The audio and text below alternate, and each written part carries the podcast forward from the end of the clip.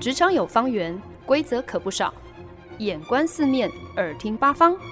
哪来一记变化球？看我接招！那些老外教我的事，，Honey，Easy Talk Easy Work。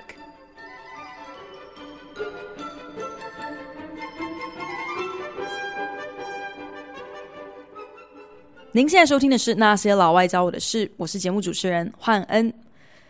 近期呢，《华尔街日报》The Wall Street Journal 接获了一个 whistleblower 一个吹哨者的通报，就得到了非常多脸书内部的员工通讯啦、高层会议简报内容啦，还有脸书自己内部发行的一些研究报告跟结果等等等。那呃，《The Wall Street Journal》的记者群就发表了一个叫做《The Facebook Files》的系列报道，向大众揭发，其实呢，脸书高层对于自家平台的弊端、还有缺失，以及脸书可能造成使用者什么样子的一个伤害，其实比任何人都还要更清楚。可是呢，脸书往往却因为可能呃无能为力，甚至可以说是没有。很明确的意愿，所以呢，始终不见具体的行动来改善他们明明就知道正在发生的一些问题。那因为我没有花钱订阅《Wall Street Journal》，所以没有能够看到这系列报道当中呃五篇文章的全文。可是呢，透过《华尔街日报》的一个总结摘要，以及有去听到这些执笔的记者群，他们后续有参加很多不同的 Podcast 的专访，还有分享。所以呢，对于 Facebook Files 的报道内容有一个大概的了解，想要在今天的节目当中来跟听众朋友做一个分享。《华尔街日报》针对脸书的这个系列报道提出了五个惊人的发现。第一，就是虽然脸书对外口口声声表示，脸书的所有使用者是人人平等，大家的声量都是一样大的，平台上的任何针对内容的相关规范也都是适用于所有人。就反正脸书始终就是标榜着一个王子犯法与庶民同罪的概念啦。可是呢，多亏了这个吹哨者所提供的内部机密资料，《华尔街日报》的报道呢就指出，其实呢，事实根本就是跟脸书的官方说法是完全相反的。原来脸书内部。有推动一个叫做 Cross Check 的特别企划，简单来说呢，就是在内容审核和把关上呢，会给予一些特定的使用者有更多的余地。当他们出现违规的行为的时候，脸书基本上就是会睁一只眼闭一只眼。那这些特权分子呢，通常都是像是政治人物啊。名人啊，或者是明星啊，基本上任何影响力够大的使用者都可以入列其中。也就是说呢，当这些人在脸书上散布假新闻啦，或者是分享一些不雅的照片等等等，脸书并不会按照他们既有的规矩，在第一时间将这些违规内容下架删除，也不会给予在社群规范当中明文规定的惩处，包括像是删除或者是封锁使用者的账号。报道中揭发的第二个惊人内幕呢，就是原来脸书自己比谁都还要清楚，他们旗下的这个照片分享平台 Instagram、IG 对于很多的，特别是青少女带来很负面，甚至是有毒、是 toxic 的一个影响。那吹哨者所提供的资料就显示，其实脸书自己有持续的在进行非常多的内部的。研究跟调查，那每一次的。研究结果都指出，IG 这个照片分享平台对于部分的年轻使用者，特别是青少女，其实是有非常负面的影响。特别是当呃把 IG 拿去跟别的社群平台比较的时候，更为明显哦。可是即使手上握有这样子的一个数据，脸书对外的说辞始终都是大打太极，宣称其实 IG 造成的负面影响并没有那样子的广泛，即便。呃，被美国国会传讯作证的时候，脸书官方也不改说辞，而且不管是记者还是国会议员怎么样子施压，呃，脸书打死都不肯将自己内部所进行的这些研究调查结果对外公布。那值得一提的是，在《华尔街日报》刊登了他们的《的 Facebook Files》系列报道之后呢，隔两个礼拜，脸书有特别在他们自己的官方网站上，针对报道当中所提出的每一个指控，逐项回复，去表达说，其实有很多这些在报道当中提出的数据都是有一些的断章取义的。那报道系列的第三单元呢，则是聚焦在脸书于二零一八年有进行的一个演算法上的调整。那那个时候呢，CEO Mark Zuckerberg 祖克伯就对外表示说，其实呢，调整演算法是希望能够来优化平台，来增进用户跟亲友在脸书上头的互动，确保使用者在平台上所建立的连结是健康而平和的。只是给予大家一个可以。发声、发表自己意见的一个平台还不够，更要来确保使用者不会滥用平台去造成他人的伤害。那当时脸书这样的一番说法，其实还蛮冠冕堂皇的，讲的好像为了大局着想，就算今天因此要少赚一点钱，脸书也愿意承担这样一个牺牲，也在所不惜哦。可是实际上呢，这个演算法的调整，其实呢，并不是为了。别人根本就是为了脸书自己，为了要刺激当时有点下滑的使用率，希望可以让呃更多的使用者在这个平台上可以花更多的时间，所以因此去呃修正了演算法，去提供了一些不一样的诱因来刺激一些特定的行为，好让。使用者的参与率、互动率可以提高，可是呢，好死不死，这样子这个调整最后竟然造成了一个反效果，不仅没有让整个平台变得 healthier，反而让整个平台的生态变得是更偏激、更对立，it became angrier。脸书可以说是我们最喜欢 讨厌的一个社群平台吧，毕竟它是 social media 的开山鼻祖，更是龙头老大，所以不管是论影响力还是论用户，至少目前来说呢，都无人能出其左右。所谓人怕出名，猪怕肥。社群平台也是一样的，他们也很怕做大之后会变成所有人的移动标靶，成为每个人的眼中钉哦。那脸书一直以来呢，都希望就是扮演好一个中立的平台就好了，可以让使用者啊、能够不受时空限制的和。很多的人保持连接哦，那这样子的一个愿景，感觉好像是非常的单纯美好的。可是呢，近年来脸书深陷非常多的新闻风暴当中，啊、特别关于就是如何把关平台上的内容才能够保护使用者，可是呢又不会遏制他人的言论自由，还有就是像是如何提供一个更克制化的呃。体验，可是又没有滥用使用者的数据，侵犯到人家的隐私。除此之外呢，还有包含像是如何可以成为一个对社会有益处的工具，而不是到处来添乱，让社会更分歧、更对立，成为这样子的一个火上加油的帮凶哦。或许。有时候我们会觉得，上至政治人物，下至使用者，遇到问题从来都不是先检讨自己可以如何改变我们自身的行为，反而是不断的去要求脸书去付诸很多的这个很沉重的责任。放在脸书的身上，觉得这是你应该要来解决的问题。我觉得真的就是欲加之罪，何患无辞？千错万错都是脸书的错。可是，当一个社群平台已经强大到足以去左右民主选举的时候，可能真的就是必须要更加的严以律己，然后就摸摸鼻子，必须要接受社会大众会给予你这样子一个更高标准。呃，作为如此。握有如此大权力的这样子的一个平台，真的是 with greater 呃、power comes greater responsibility。呃，脸书可能也没有一个讨价还价或是喊冤的一个空间哦。也因此，前阵子《华尔街日报》在接获吹哨者的举报之后，针对脸书的内部机密文件刊登了这一系列的报道的 Facebook Files，我觉得也算是呃。媒体在扮演一种替社会大众监督科技大厂的一个很重要的角色，让大家一睹原来脸书在很多争议项目上真的是比外界所想的还更有自知之明。那不是有一个说法，就是解决问题的第一步就是你必须要先能够承认问题确实存在。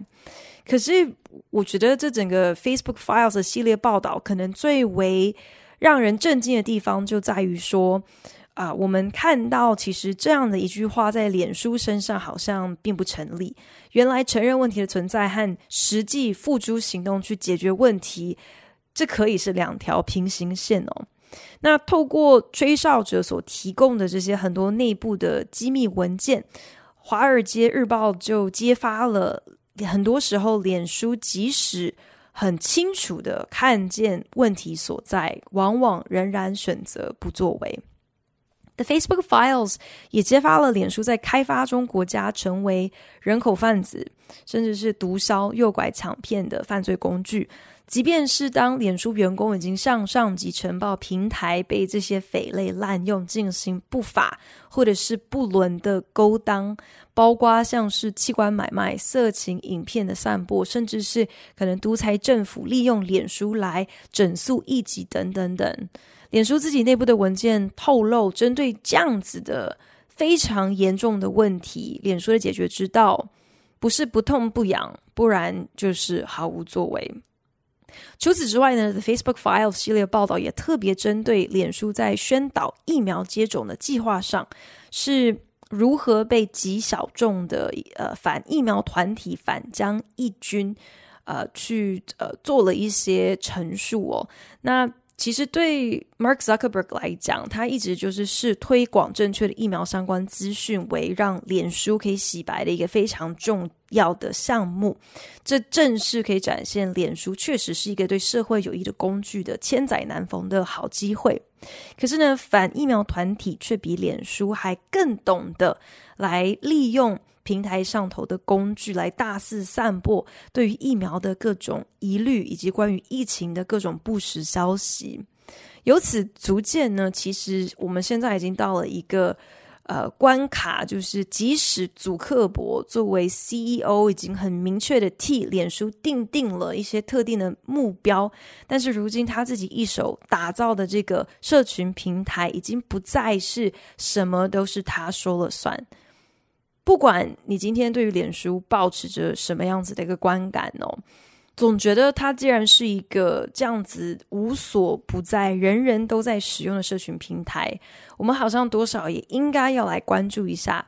脸书。它不只是作为一个平台，它作为一间公司，它到底是如何运作的？他们的高阶主管在面对各种问题、还有挑战，还有一些具争议性的呃。状况的时候，又是以什么作为他们最核心的考量？如何去做出一些非常艰难的决策？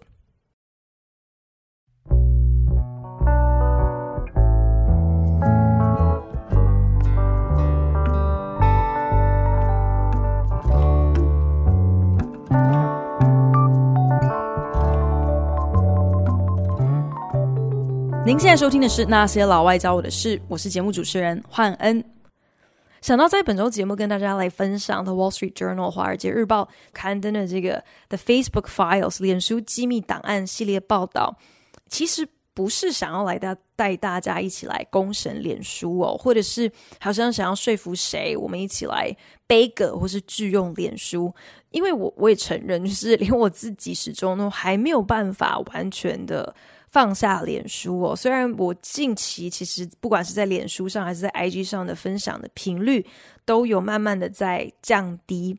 呃，当然有一部分是因为一直宅在家里，所以也没有什么内容好 po 这样子。可是其实追根究底，就是我已经养成了一个没事就要滑一下脸书跟 IG 的这种下意识的坏习惯，然后当然呢也会觉得。呃，脸书它确实就是一个很方便的，可以帮助我，让我可以跟四三在世界各地的朋友联系的一个很很便利的方式。外加呢，其实现在掐指一算，我加入脸书也已经超过十年了，好恐怕。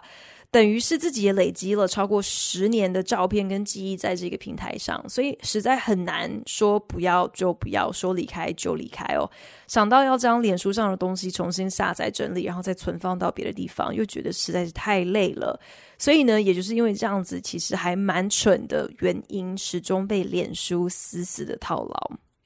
所以其实自己真的也没有什么立场，也因此没有什么打算来说脸书的是非啦，啊、嗯。毕竟，平心而论哦，我认真觉得脸书被迫面对的问题，就是社会大众要脸书踹供的这些问题，很多真的都是很复杂、很难解的社会议题。那我当然也知道很多的问题，包括像是青少年、青少女。呃，他们之间存在的一些网络霸凌啊，和同侪之间有的一些负面的比较，甚至是对于自身的这个 body image 身体意象，可能有一些扭曲，有一些自卑，这些的问题，其实真的是在脸书出现之前就已经存在的。可是呢，就算脸书不是始作俑者，平台本身可能真的也是有意无意成为一个火上浇油的帮凶。我最近其实就常常在想，就是这种间接就责的定义到底可以延伸到一个什么样子的地步？比方说，像是在烟草公司工作的人，可能都其实还是蛮心安理得的，因为他们的逻辑可能是没错，我是在生产、在贩售一个会让人成瘾、会致癌的商品。可是呢，他们可能会觉得，但是我从来没有。逼任何人要来买烟嘛，而且呢，我也有尽告知的义务，告诉你说抽烟有害身体健康。可是要不要抽，你一天要抽多少，这全部操之在个人手中，烟草公司管不着。那当然你，你可以进一步去来辩论，来验证说，烟草公司砸下的这。这些巨额的行销广告预算，以及他们拿来聘用专业说客去影响法规管制的这些钱，这些都是为了可以更直接的去影响消费者的决定所做的一个投资，基本上就是在诱使消费者可以来买更多、抽更多嘛。可是无论如何，烟草公司确实并没有拿着枪抵着你的头，非要你掏钱买烟抽烟。所以，对于那些因抽烟而罹癌的患者，烟草公司到底应该肩负起多少责任呢？所以，我觉得其实社群媒体也是陷入在同样的一个这种道德的无解的难题当中。它确实也是一个会呃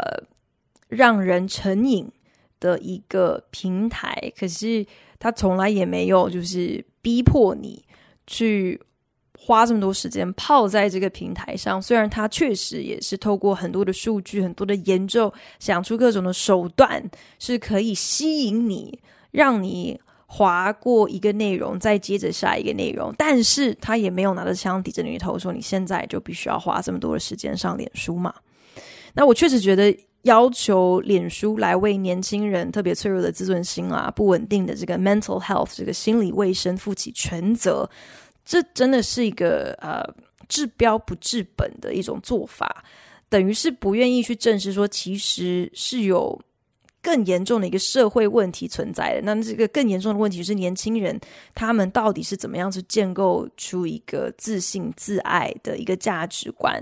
那这个当然，社群平台、社群媒体扮演一个很重要的角色，可是并不是完全的症结点嘛。啊、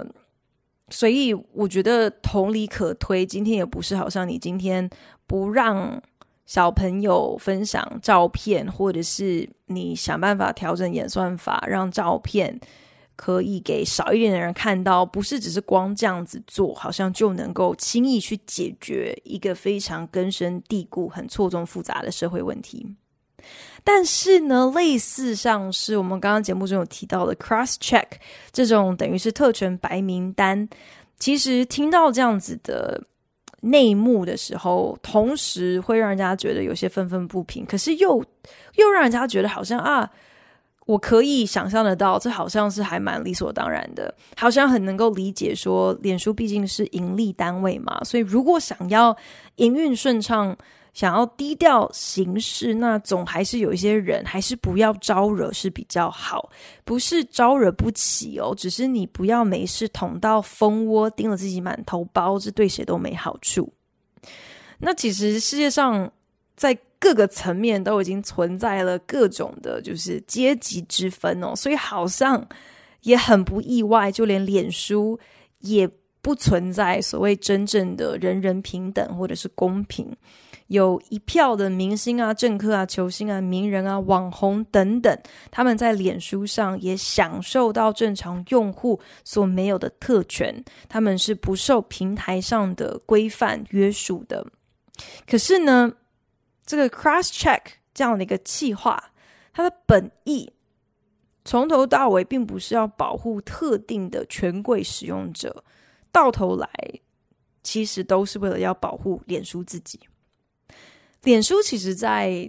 草创前期，说起来根本也没有什么样子的规范，大致上就是一些比较基本的东西，比方说禁止裸照的分享啦，或者是各种骚扰的行为。可是呢，随着用户的激增，脸书就不得不增加更多的规则来为平台上的内容把关。那前期呢，还是靠人为的审阅。可是不管是论数量还是论是不是可以维持一个一定的这个品管哦，光是靠人力都不堪负荷，所以呢，后续只好就是加上了电脑的人工智慧，才可能来完成这样子一个呃审阅内容的这样的一个呃工作业务哦。那人工智慧的审阅虽然比较有效率，可是呢，就是因为是电脑在操作嘛，所以基本上电脑呢就是六亲不认，管你是阿猫阿狗还是什么政商名流，只要今天你分享的内容违反了脸书的社群规范，你就是一律下架被删除。那这样的一个铁面无私，却因此让脸书。呃，一度陷入各种的水深火热当中哦。那最值得一提的呢，就是在二零一四年那个时候，美国流行天后歌手 Rihanna 蕾哈娜，她因为在她的 IG 上分享了她为某法国杂志拍摄的一个封面照，那那个封面照呢，就是有一些部分裸露，所以这样子的一个内容被脸书的 IG 的这个审阅。呃，内容是不是合乎规定的？电脑侦测到之后，就直接按照当时的规范进行用户惩处嘛。所以呢，电脑就自动将 Rihanna 的 IG 账号就封锁了。这件事情可想而知，就引发了轩然大波，还上了新闻头条，然后也引爆了 Rihanna 粉丝的不满哦。那脸书事后还必须要公开的来开倒退车来恢复 Rihanna 的账号，这一切简直就是一场公关噩梦。所以为了确保这样子的事情不再发生，脸书才开始了 Cross Check 这么一个呃 White Listing 白名单的计划，尽量给那些拥有大批粉丝、有非常大的影响力的使用者可以多一些的弹性。呃，不要太及时的进行违规内容的惩处，其实呢，也等于是给脸书有一个台阶下，拴一个保险啦，就是避免说可能电脑人工智慧在审阅内容的过程当中，如果不小心摆了一个什么乌龙，犯了错，那至少有一个缓冲期，可以让呃脸书可以派真人。来做一个验证之后，再来做一个判决哦。可是其实很大的一个动机是，呃，要避免引起公愤，避免会再让脸书落入一个陷入这个公关噩梦这样子一个情况。那姑且不论 Cross Check 这样一个计划。它本身其实根本没有任何就是有系统性的管理可言哦，所以基本上任何员工都可以随意的在这个白名单上追加用户，给他们这样子不受管束的特权。呃，所以你也可以想象，具体来说，这个特权名单到底有多长，几乎也是呃不可考，没有人知道。可是呢，Cross Check 最大的问题就在于说，白名单的存在其实根本就是脸书它的一个极大的这个。内容安全性的漏洞，这意味着那些最具影响力、最多粉丝的人，他们最可以在脸书上随便分享任何的内容，不管真假，不论好坏，都不受到管制。那虽然根据呃这个 whistleblower 所提供的这些内部资料显示，脸书确实将 cross check 这个计划看作是一个需要被解决的问题。也有设定了一些目标，要开始来撤除白名单上一些使用者的特权。可是呢，这些大动作的革新，其实应该要更早就被推动，但是脸书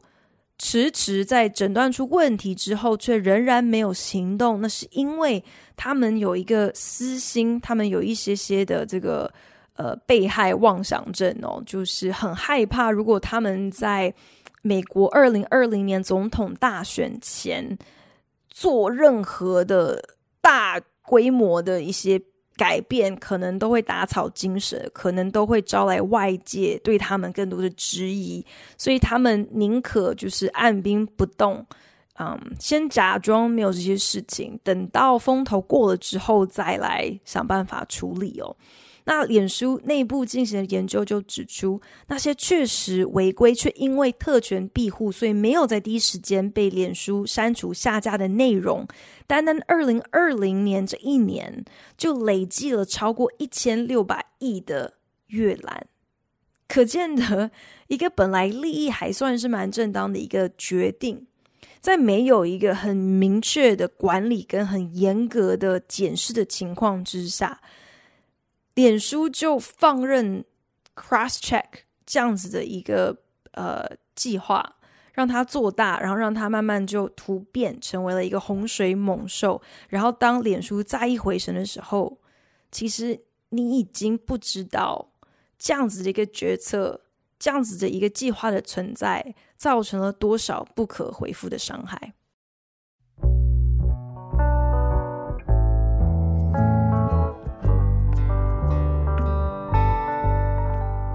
本节目由好家庭联播网、台北 Bravo FM 九一点三、台中古典音乐台 FM 九七点七制作播出。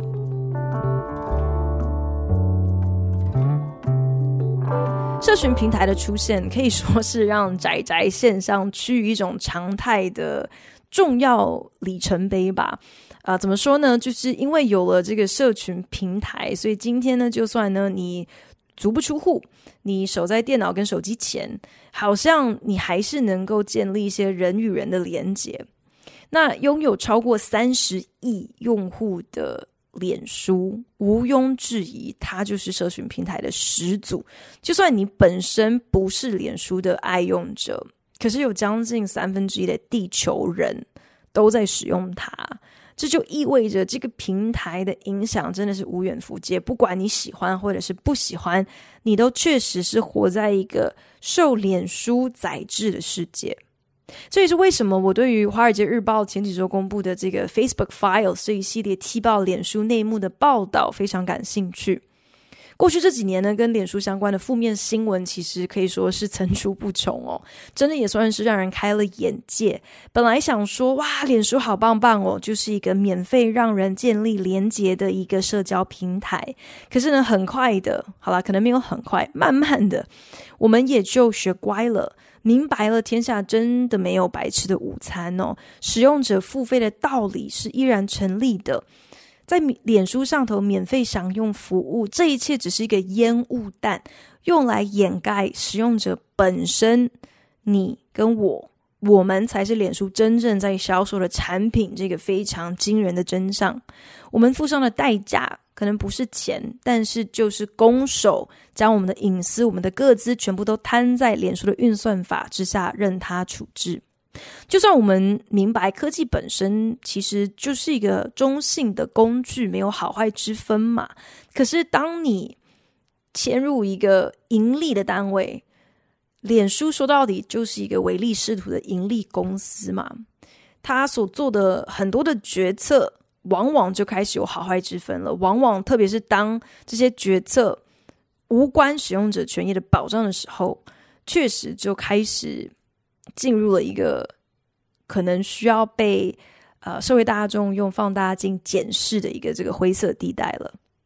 可是大多时候呢，当脸书被外界质疑和挑战的时候，当他们被点出来，他们的平台是如何助纣为虐。比方说，呃，很多的新闻媒体其实一再的有呃告知脸书，所以你知道，其实很多这个毒枭会用脸书。来招募杀手，来进行人口贩卖，等于是把脸书也变成一个犯罪工具。那接获这样子消息的时候，脸书第一时间的态度向来都是先谢谢媒体大众的提醒还有关心，然后就表示说我们会来处理，会来删除这类违反规则的不法内容。可是根据《华尔街日报》掌握的内部文件显示，脸书被罪犯滥用成为助长犯罪的工具。其实这样子的事情，脸书是知情。很多年的耶，更何况当你想到就是中东有很多的人口走私的这样子的集团，他们是利用脸书来 po 一些就是假的真人广告，骗一些受害者上钩之后，再把他们当成是性工作者呃贩卖，然后同时他们也是有利用 IG 在呃下广告，而且跟这些上钩受骗的受害人是用 WhatsApp。在进行通讯，所以你可以想象，其实脸书作为一个呃平台，对于这一切的运作，甚至是人口贩子跟他们的目标物之间沟通的一些谈话内容，脸书都是知情的。可是他们却始终没有采取任何真正有效的措施来解决这么严重的一个问题。每次呢，都是在被外界。可能指责说：“诶，怎么会有这样的事情在脸书上发生？”之后，他们才会事后才来移除这些不好的内容。可是，好像从来没有打算来进行任何系统性的改革，来确保自家平台不会再被这些不法人士利用，甚至这些人口贩子在脸书所下的这些广告收益，脸书也就是默默进了他们的口袋。虽然这个呃。盈呃盈利的这个比例，从人口贩子这边所获得的这个广告收益，并不算是占很大的一个比例。可是你等于还是收了这些犯罪集团呃不法勾当的钱。那脸书始终也没有一个说法。那值得一提的是，《华尔街日报》手上的这些内幕资料就指出啦。脸书内部呢，确实也有拨出一些资源，专门来研究 犯罪组织的整个运作方式哦，为的就是想要了解说他们自己的平台是怎么样子在被这些奸人利用哦。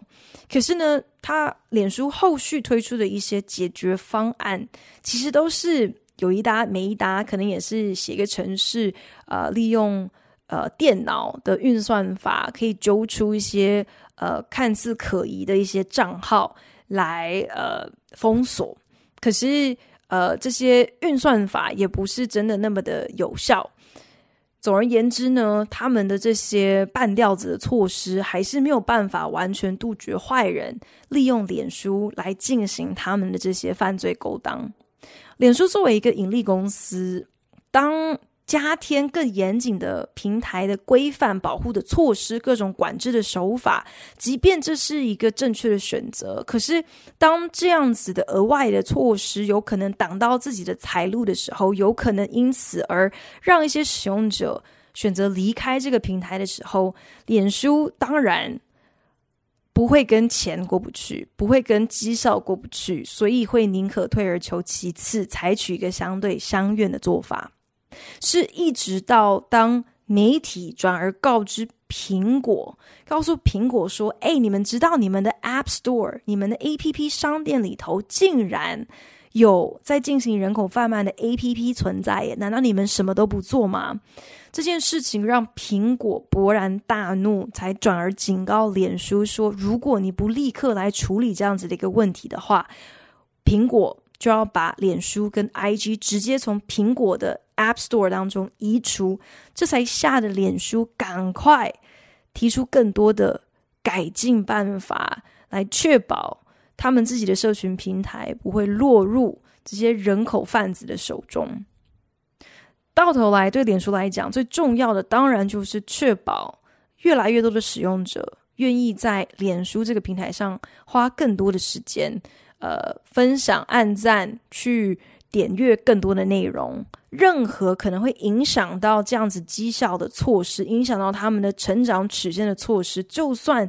是对的事情，是在保障使用者权益的事情，可是只要威胁到脸书持续的成长，那他们基本上就是装死不当一回事。绝对是能够拖多久算多久。如果听众朋友有兴趣，然后刚好也有机会的话，其实还蛮建议大家可以去听听看《华尔街日报》的 Podcast 的 Journal，上面呢有将这个 The Facebook Files 这个系列报道做成呃五集的 Podcast 内容。我一直觉得我们已经进入到了一个所谓的 Informed Consumer 的一个时代，就是我们现在每一个人都是能够取得充分资源。呃，自己做比较，自己做好功课的，呃，被教育有知识的消费者。那我们最引以为傲的，当然就是我们也不再单方面的被品牌耍得团团转哦。我们不会很轻易的傻傻的买单品牌的那种填鸭式行销。我们可以有呃自主判断，会去呃找评价。会去找一些呃呃心得分享，才决定说我们今天要不要买一个产品哦。这种明察秋毫、独立判断的精神，我觉得好像也应该要套用到我们跟社群媒体之间的一个关系。一方面呢，当然是应该要更多去了解啊、这些平台是如何获利的，如何来看待我们这些使用者的。另外一方面呢，也是更多的来思考自己在这些平台上的使用习惯，平台。不愿意在牺牲自己的商业利益的情况之下来保护使用者的一些权益，那其实我们就